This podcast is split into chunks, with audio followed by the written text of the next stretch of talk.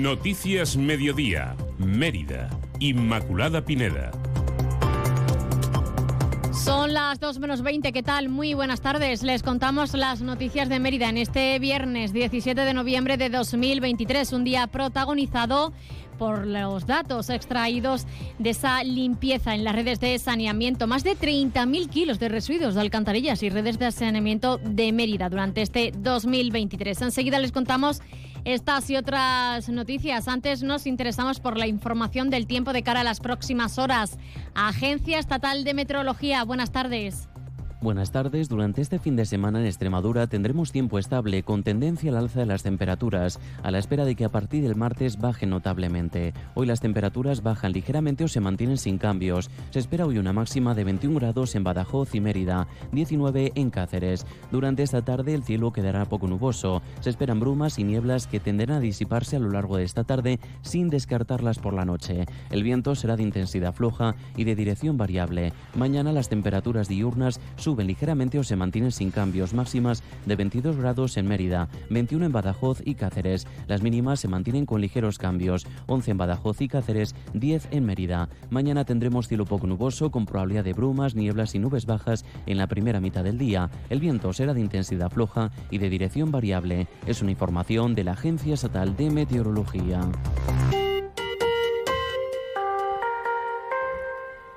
Durante este 2023 se han extraído más de 30.000 kilos de residuos de alcantarillas y redes de saneamiento de Mérida. En total, se han limpiado 230 kilómetros de tuberías del saneamiento del total de 261.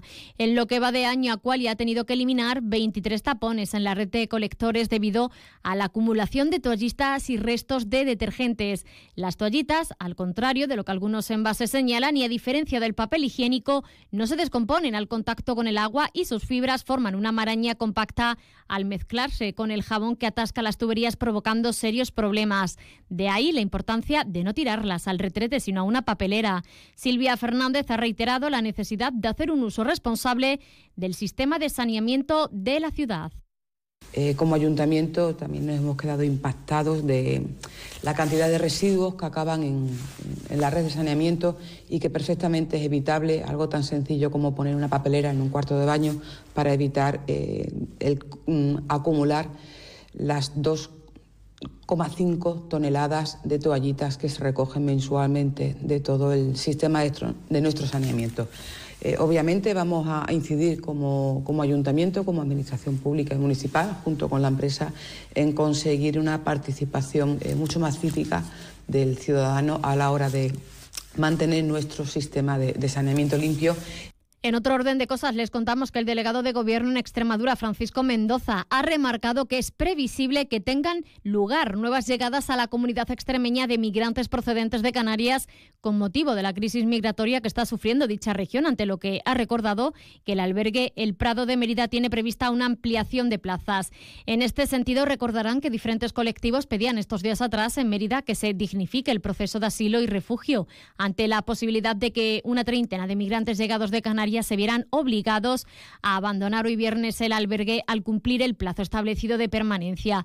Pues bien, afortunadamente el proceso se ha paralizado y podrán continuar en el centro. Así nos lo explicaba Juan Zúñiga desde la plataforma de refugiados de Extremadura que ya se estaban habilitando los medios necesarios para que para estas personas que iban a quedar desprotegidas pudieran permanecer en el, en el albergue de Mérida y, y, que estuviera garantizado su bienestar durante su estancia en. En otro orden de cosas, les contamos que la Universidad Popular programa hasta el mes de diciembre 11 talleres de distintas disciplinas artísticas. Se trata de actividades en distintas disciplinas como teatro, música, autoayuda para perder el miedo escénico, expresión artística en forma de ilustración, escritura creativa y la vertiente profesional en la iniciación a la iluminación y sonido destinado a profesionales. La próxima semana se inician los talleres que son totalmente gratuitos y que se desarrollarán hasta finales de diciembre en el Economato y en el Centro Cultural de la Antigua. La actriz María José Guerrero hablaba de estos talleres.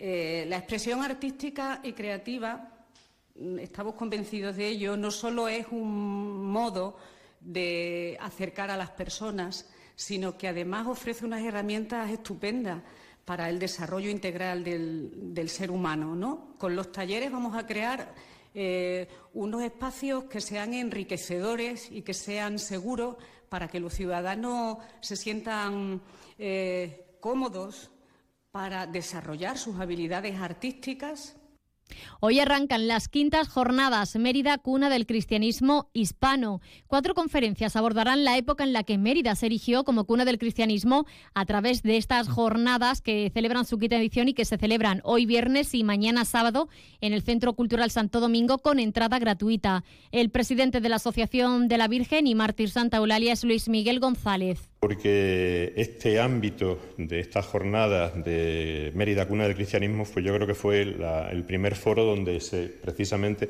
se comenzó a hablar ya con cierta profundidad y con, ponentes que eh, venían a, explicar realmente la importancia de Mérida en, esa, en toda esa época histórica y es donde comenzamos a hablar precisamente de Mérida como cuna del cristianismo. Por tanto, hoy que llegamos a esta quinta edición, como bien ha dicho, después del parón de, que provocó la pandemia, pues para nosotros es un, es un, es un momento importante.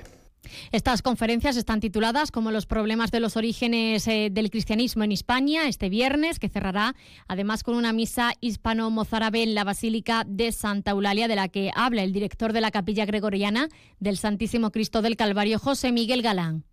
Destacar sobre el, programa la, misa que, mozárabe que se celebrará este año de nuevo eh, en la Basílica de Santa Eulalia y, bueno, que, con la que pretendemos pues también seguir estableciendo Mérida como también un punto de un punto de encuentro de, ser, y de celebración de ese rito dentro de lo que es nuestro país, ¿no?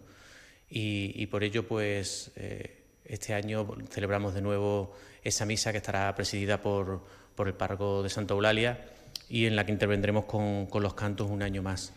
Abrimos página de sucesos. La Policía Local de Mérida ha solicitado la colaboración ciudadana para localizar a la persona que este pasado miércoles tiró a un contenedor de la ciudad a dos perros heridos metidos en dos sacos y del que uno de ellos falleció. El otro se está recuperando de las graves heridas sufridas. Los agentes investigan ahora si esos perros fueron utilizados en peleas ilegales y piden colaboración ciudadana para recibir cualquier pista o información que puedan ayudar en la localización del agresor. Vanessa Simón de Batallón Perruno nos detalla cómo se encuentra la perrita.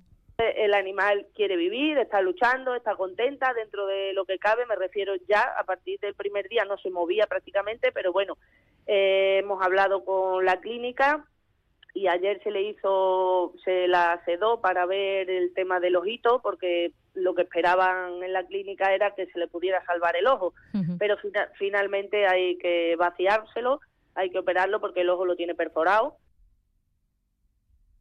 muy buenas, Inma. Vital partido, el que se disputa mañana a las 4 el Mérida en el Romano frente al San Fernando, con la necesidad de conseguir la victoria frente a un rival directo y en una semana donde jugará dos jornadas consecutivas en casa y no puede fallar para no verse relegado en los puestos de descenso. Otro que debe de buscar la victoria para salir del descenso, aunque es donde mejor le van las cosas, ya que sacó todos sus puntos lejos de casa, es el Montijo en Segunda Federación que visita mañana a las 7 al Talavera que a pesar de empezar con paso firme, los últimos partidos se cuentan con derrotas precisamente contra equipos extremeños. En tercera, el Calamonte viaja hasta Cáceres para medirse al diocesano el domingo a las 12 y el Don Álvaro visita a otro señor, por el Don y por ser el líder, el Don Benito, el domingo a las 4 y media de la tarde. Además, nueva jornada en primera y segunda extremeña con partidos como el Extremadura Oliva o el Racing Mérida Imperio Guareña, entre otros.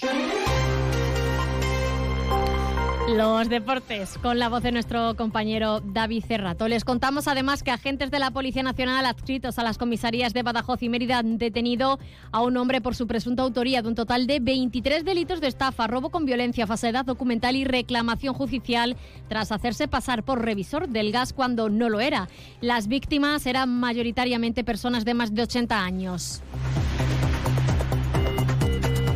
Y la Biblioteca Municipal Juan Pablo Forner organiza un encuentro con el escritor Tomás Moro. Será el miércoles 22 de noviembre a partir de las 7 y media de la tarde en la sala de conferencias del Centro Cultural Alcazaba.